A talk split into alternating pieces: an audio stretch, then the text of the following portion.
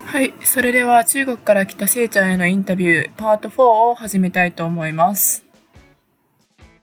えっと、じゃあまず、せいちゃんに質問なんだけど、中国って制服あるの学校による。ほとんど私服のはずだと思う。私の世代。今は違う。今は制服が多い気がする。私のそうだ、ね、だんだん制服になってた。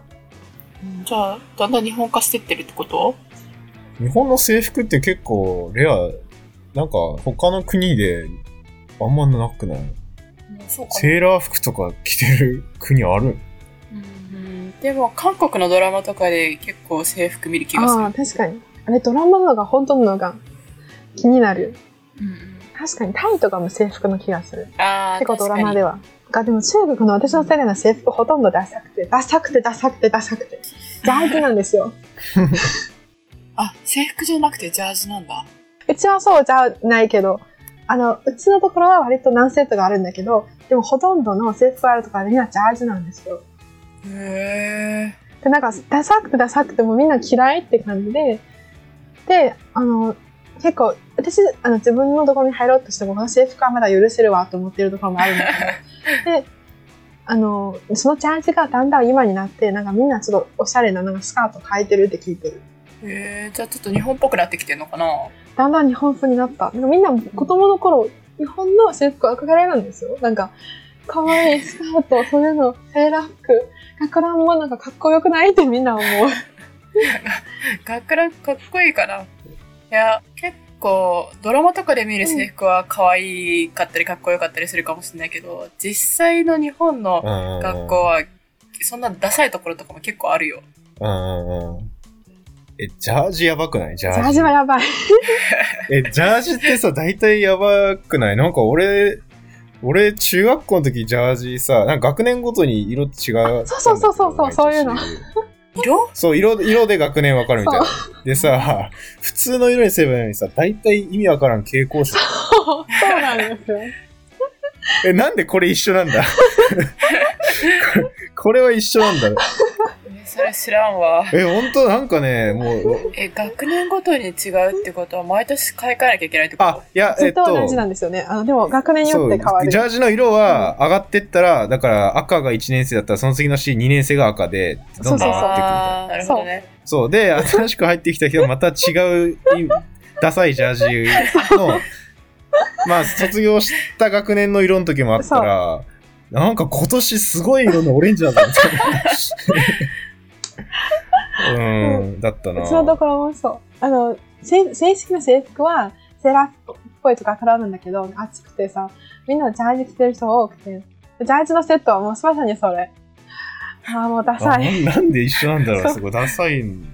そこ一緒なんだ。変な蛍光色。体操着関連で結構嫌だったのは、あの、上のシャツを下のズボンに入れなきゃいけないの結構嫌だったな。ああ。あ、そこ、え、高速でえー、うん。そこまで言われるええー、それ厳しい、ね。ダサい。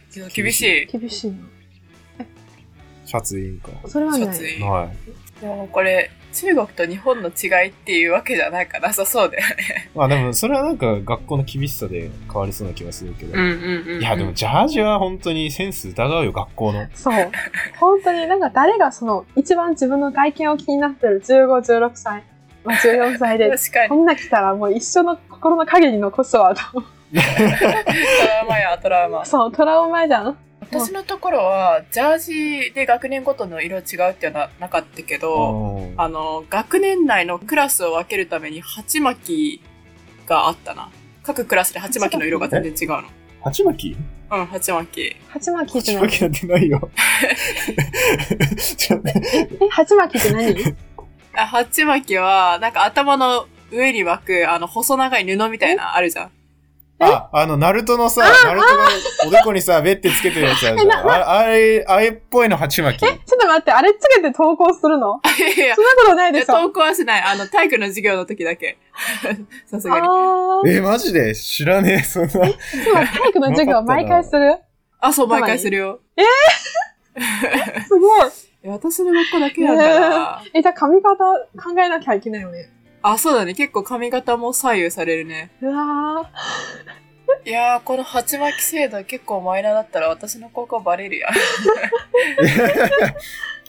いや、でもこれ、いや、もし聞いてる人で鉢巻きしてたよっていう人いたらさ、教えてほしく ない。意外とあるかもしれない。えーそうだねすごい。なかったね。全然そういうの、習慣もなかったと思う。でも変な、その本当に蛍光色で区別されてる。 なんで、蛍光色一緒なのこれ奇跡的に一緒なのか多分見えやすいからじゃない先生がみんな目悪いから。あ ーどっから見て見やすいようにとかかな、じゃなあまあ、それはなんかわかり、やっぱや、うん、区別しやすいからってことだよ。あ。うーん、じゃな蛍い光紫だったな、俺。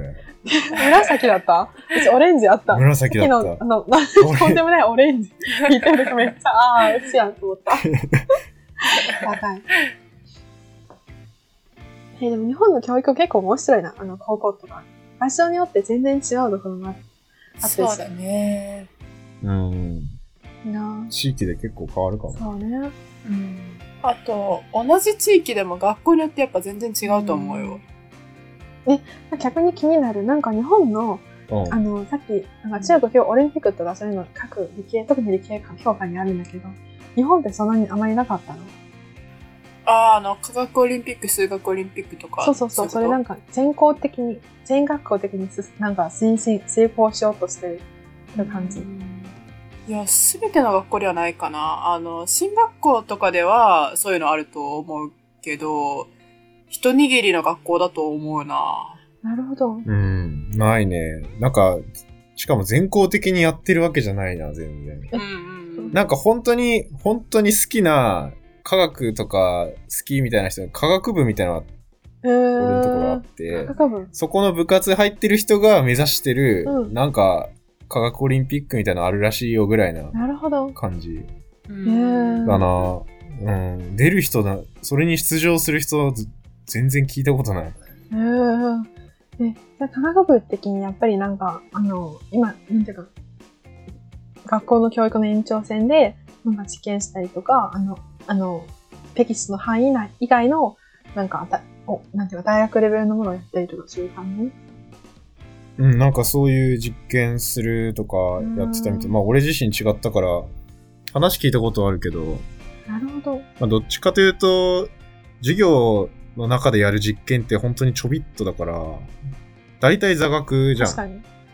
めったに試験教室室やらないで。で、たまに、そう、たまに理科室でやるぐらいそうのそう感じだったから、そう。そうで、科学部はもっと教科書の中のやったことないやつとかをやってたんじゃないかな。なるほど。へえう日ん。本でもなんかそんなに実験やってなかったんやあの高校頃私もなんかねなんか進学校になればなるほど、実験の数どんどん減ってるような気がするあ。そうなんだいいろんな人に聞くと、うーん私も知らんなんかちょび一瞬で終わるみたいな。 逆のイメージがするんだけど 進学校ほどなんかみんないろんなところの触ってるイメージがあるんだけうんうんまあなんか学校にどれだけお金あるかにもよるけど。うん。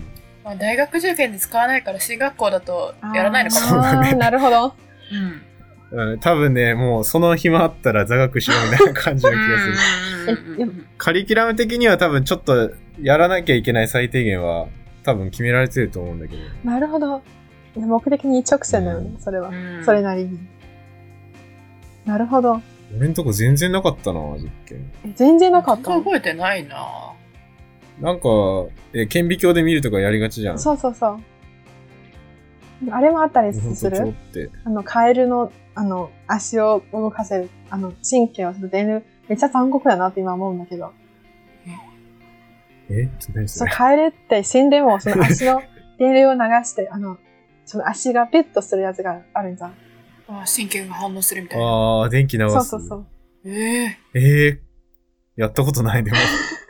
えー生きてるカエルいや、死んでるカエル。あの、死んだ後にも、あの、あの、適切な電流を、あの刺激が与える神経は、あの、う連運動するみたいな、生物の実験だったけど。えー、え、じゃあ、死んだカエルが配られるって こと怖い。怖い。それ結構絶叫しそう説な。教してた子もいる。あと、炎色反応とかもあったよね。あ、あ、それ面白い。ああ、やったやった、あ飲食反応。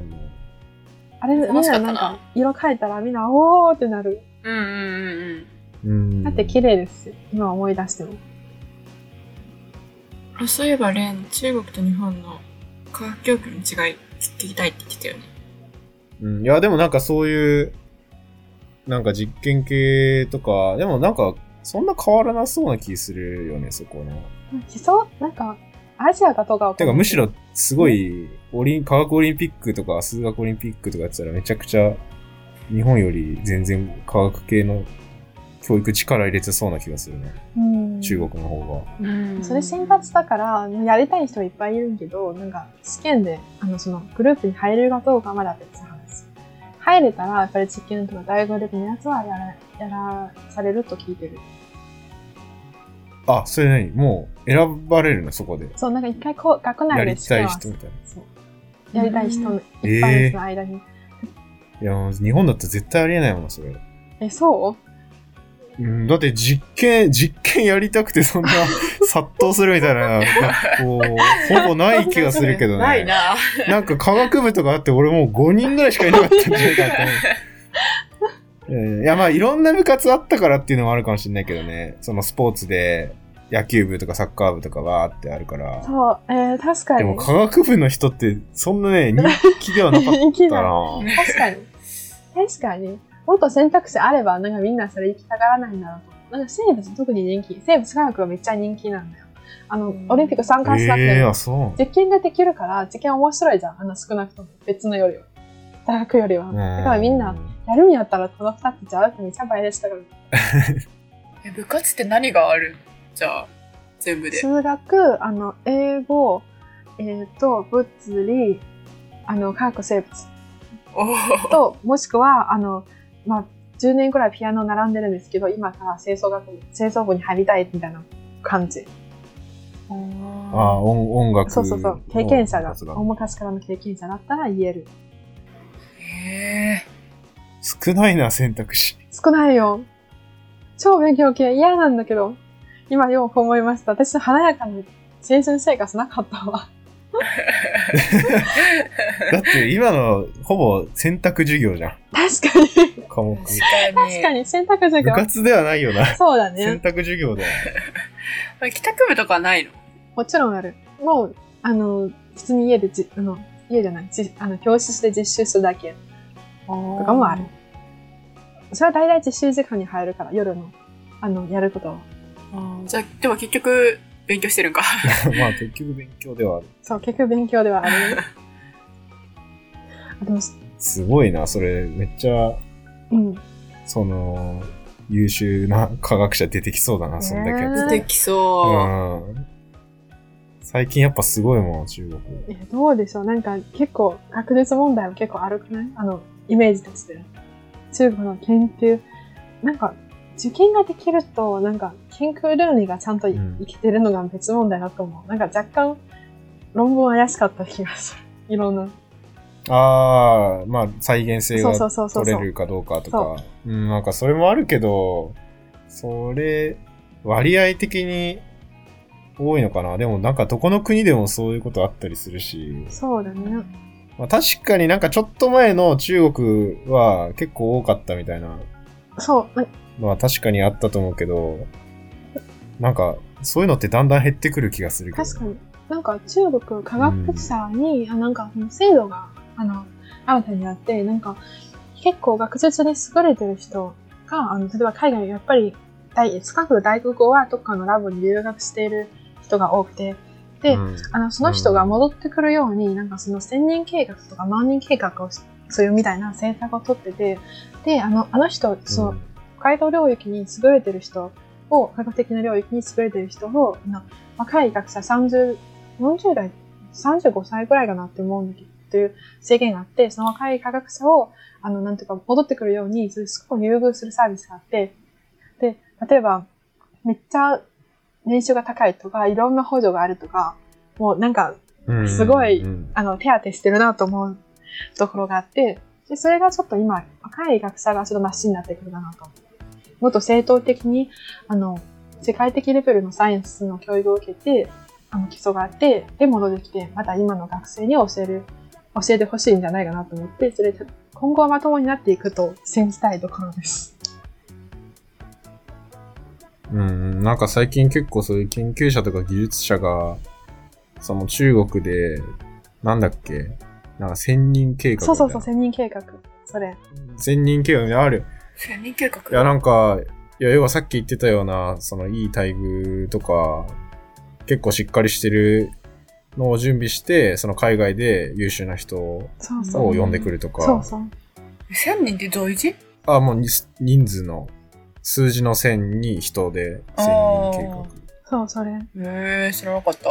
で、なんか結構日本だけじゃなくて、もうアメリカとかからも、バーっと、なんか結構、有名な大学とか企業の研究者とかうも、ん、予防みたいな感じでやそっうてるへねー。そう。でそれが、あの大体大学に戻って、あの、ラブを持って、たあの最初の実験の資金もたくさん与えられてるから、研究テーマがあって、で、あの、まあ、学生たちがやっぱり3年4年配属になるんじゃん。で、それで、あの、せんあの今の結構優秀な科学者と一緒に実験できるから、多分、今後の科学者たちがもっとよ、もっとよまともになってくると信じる。 だったらいいなと思う。うん日本もそれぐらい科学者たちにお金かけてほしいなうん、まあ、に日本、まあ結構今問題になってるからね、日本のその博士課程のさ。ああ、博士号を取っても就職先ないとかね。あー。確かに。うん。だし、そうそう。いや、結構俺も実際、いろんな人、博士の時に会って感じたけど、やっぱお金的な補助って全然なかったりするし、うんまあ学進とかはあるんだけど、うんその日本の学術振興会が、お金あげますってやつも、それが通っても結局月もらえて20万とかだから、うん結構一人暮らししてとかだったらね、結構苦しいね。きついね。結構厳しいし、その後ポスドクとかも、そんなにそんなにね、待遇いいわけじゃないし、うんで、あとは今どんどんどんどん大学の数も減ってくるっていう今後懸念が、確かに。まあ要は子供の数も減ってるし確、かに。うんそう。ってなってくると、大学の先生になりたい人はいっぱいいるんだけど、そのポジションが少なくなってったりとか、確かに。で、ずっと、本当は教授になりたいけど、うんずっと、ポスドクとか助教のままになっちゃって、行く場所ないみたいな、うん。あの、ずっと永年でつけるポストとかが全然ないとトか、うん結構今問題になってて、確かにそうだね。ってなると、やっぱり海外とかに行って、そういうのを見つけるっていう人も増えてくるし、で、その先が中国の方が、それが良かったらもちろん行く人もいるしって感じで。そう。日本の場合だと。確かに。うんあ日本って結構なんか、よくそれ社会問題になってるんで、なんかドクターの就職問題。うん。うんそうそうそう。でせなんかすごくもったいないなと思って。日本って結構科学的に、発信、あの、せんイメージなんだけど、もう、すごく優れてると思って、で、なんか、それを、なんていうか、つかないのが、つ続いてるかもしれないけど、ただ人数が少なくなってくるかもしれないけど、なんかこんなに時間かけて、あの、科学に興味を持って、あの、頑張ってる、なんていうか、優れてる科学者が、生活に苦しんでるのがもったいないなって、すごく思います。やっぱり本当に好きじゃなきゃ博士課程3年以上やるのって結構厳しいと思うし好きだとしても就職のことを考えて修士で卒業しちゃう人も結構多いしね。そう、なんか聞いてる限り、なんかドクターに行くで勇気がいるっていうか、もう今後の生活にどうしていくのが、この今の専門で本当に食っていけるかみたいな、なんか、なんかうん芸術系で言われるような感じがする。あの、これから以上はプロの世界で、あの、これ自分に本当に食っていけるかっていうのはよく考えろみたいな感じで言われたりする。ああ、そうだね、そうだね。なんか本当だったら、本当にそれが好きなんだったら、それが仕事になって、うんで、研究だだから、まあ、何かしら、なんかの役に立ったりとか、があるのがいいんだろうけど、それがね、お金の問題とか、そういうので、できないっていう人が増えちゃうとちょっとね、そう。今今後がちょっと心配な感じがするよね。今は逆にまだそんなにやばくない今後が心配っていうか、うん、でも今も結構やばくないだって、博士卒で就職できない人がなんか3割ぐらいいるって聞いたことあるような気がするんだけど。うん、いや、けそうそう。で、結構な割合、今いる状態が続いていくと、例えば、その何年か、こう、科学系の人がどんどん減っちゃうとさあー、こういうのって、やってる人がすぐに、例えば国のお金のを稼げるな技術になったりとかって、多分10年後、20年後だと思うんだよね。まあよくノーベル賞とかはう、ん大体さ、何十年も前の発見が今受賞されてるみたいな感じだけど、ううんうんうんなるほど。なんか、まあ今だったら日本人まだ受賞したりする人もいたりだけど、うん今後その割合減ってきたりとかね、全然あると思うし。うんそれ悲しいな。日本の基礎研究、世界でも有名だと思ってる。ずっと。うんうんうん。そこが、まあね、まあなんか人数が減っちゃうと、ちょっと厳しいよなっていうのはね、あるよね。ああなんかうちが払ってる税金はそこに使ってほしいな気がする。絶対。高くないですか日本の税金。 別の話なんだけど。そんあ、やっぱ高い。はい。 給料の3分の1が減るみたいな感じで、毎回心が折れ る。あ、所得税とかね。ああ、その源泉徴収。確かにね。手取りが少ないみたいな。国民と手取りレベル違うやんと思って、全然違う生活がイメージすべき。 全 然違うんだよ。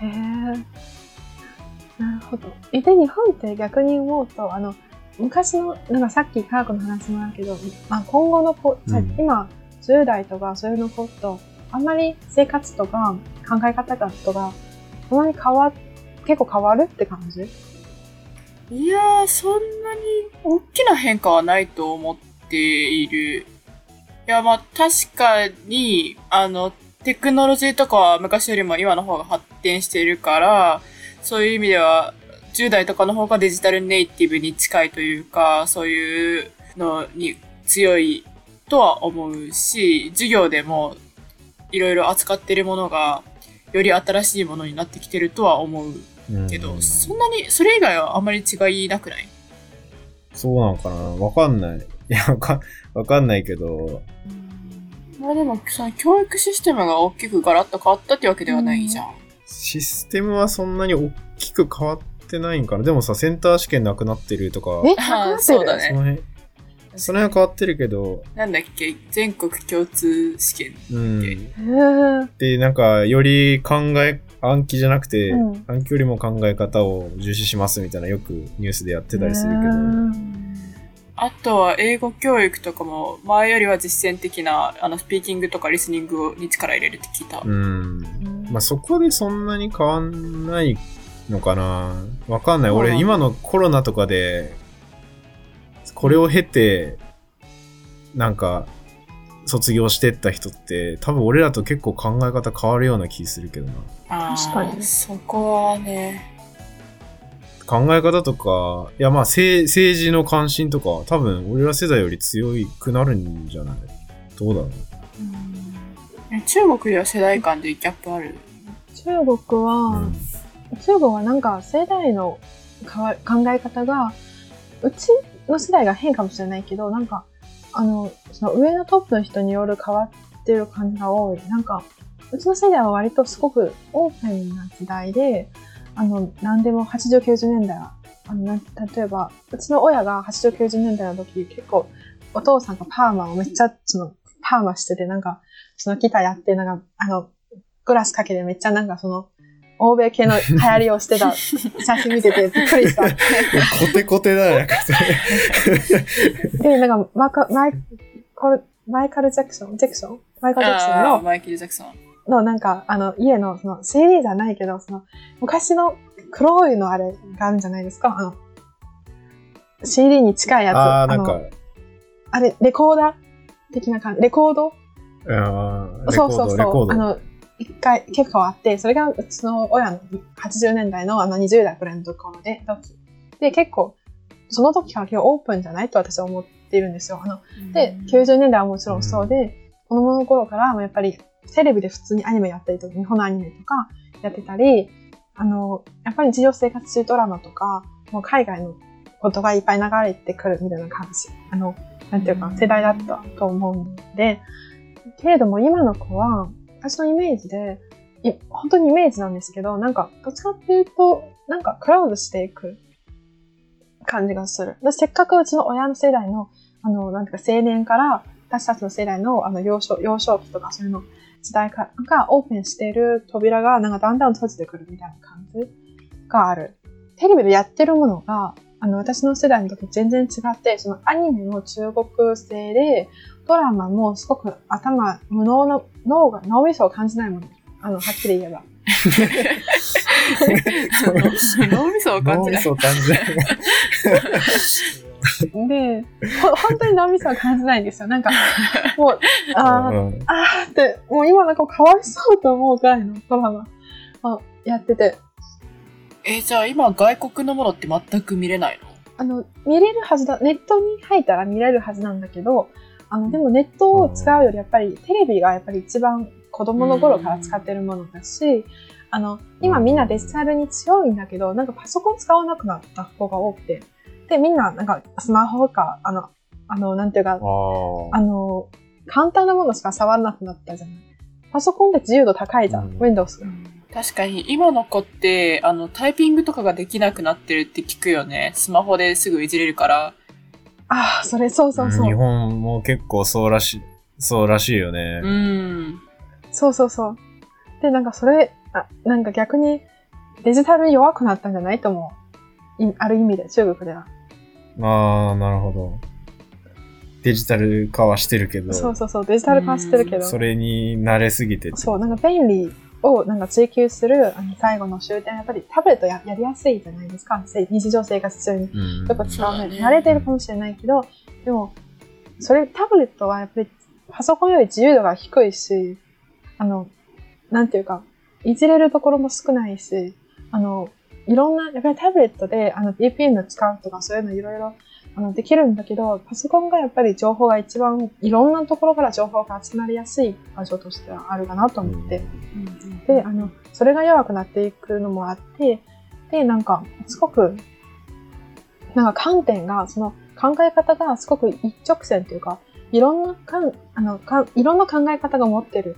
で、世界いろいろがあるっていうのを思わずに自分が、自分中心という言い方がどうかなとわかんないけど、で、自分の考えが正しいっていう一方的に非常に思う、感じる、自信がついてるかもしれないけど、で、それが正しいと信じ込んでるところはあるかなと思う。き今の2000年代う。んあー2000年代に生まれた人の方がそういう傾向があるっていうことうーん多分彼女と彼らたちが国が一番結構強い時に生まれてきた子なんだからやっぱり私たちは正しくてあのなんていうか別の生き方をあんまり考えそなんていうか想像しないしあの同感しないじゃないと思う。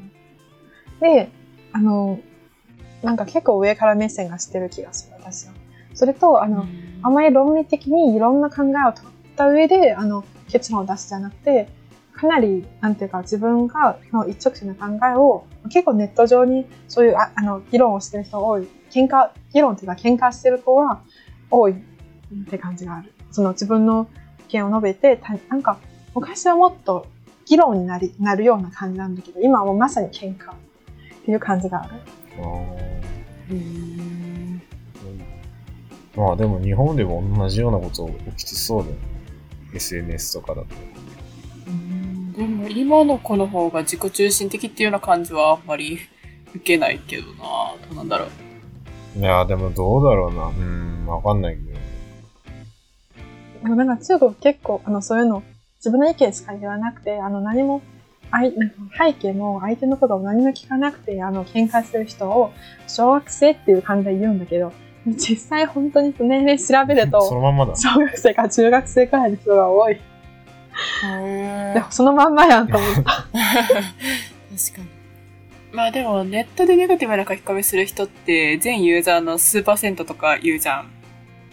確かにうんだから、たまたまその小学生がそういう書き込みしたからって言って、すべての小学生がそういう傾向にあるとも限らないんじゃないかな。まあでも本当に今スマホとかをみんな持つようになって本当に小学生中学生が発信そう そうするよくない割合がさ、高くなってもしかしたまあ確かにらね増えてるかもしれない。増えてるってそかれは増絶えてる。る。うん、だって俺らの時なんてないじゃん、そんな。 そう。 確かにミクシーぐらいだったよね。そうそうあったとしても。あミックス。 ああ、懐かしい。聞いたことはある。懐かしい。久しぶりに聞いたな。いやだ、だけど結構今の本当に匿名でさう、ん。そういう攻撃的なやつとかって、実は中学生とか高校生かもしれなかったりするし、わかんないもん。そう。うん。なんかよくそう思ったら、向こうの、なんか10代の10、10歳ぐらいの子やったらもういいやと思っちゃう。なんか、おこちょっと腹立っても、なんか、たまに変な、なんか、あの、コメント入ったりとかするんだけど、で、それが、うん。もう万が一、本当に向こうが小学生、本当の小学生だったら、私が何話してもやっちゃうと思って、なんか、どうそうする意欲を失 う。でも結構、あ、でも、でも恋愛の話は今の子の方がもっとなんていうか、絶対オープンやなと思うん、そうなのう。よく、あの、ウェブ恋愛をめっちゃ行ってるんですよ。多分タブレットとかスマホでみんな持ってるかあら。ーマッチングアプリみたいな。マッチングアプリかむほどじゃないけど、なんか、やっぱりそういうのネット上で知り合いの場があったりして、あー、なんかオンラインゲームでとかそうそうそうそうありそう。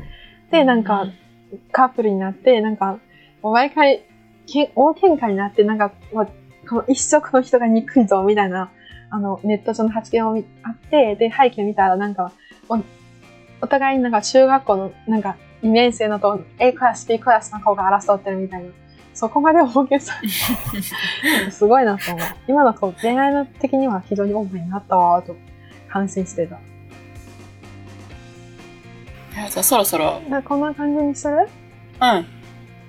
し。うん。よし、じゃあ今日はありがとうございました。はいこちらこそありがとうございました。とは中国人のせいちゃんのインタビュー会でした。ありがとうございました。また、いろんな国の人の話聞きたいです。ぜひ、続いてください。はい。 楽しみにしてす。ます。さよなら。さよなら。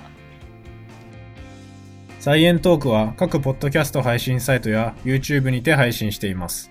Twitter や Instagram もありますので、ぜひチェックしてみてください。よろしくお願いします。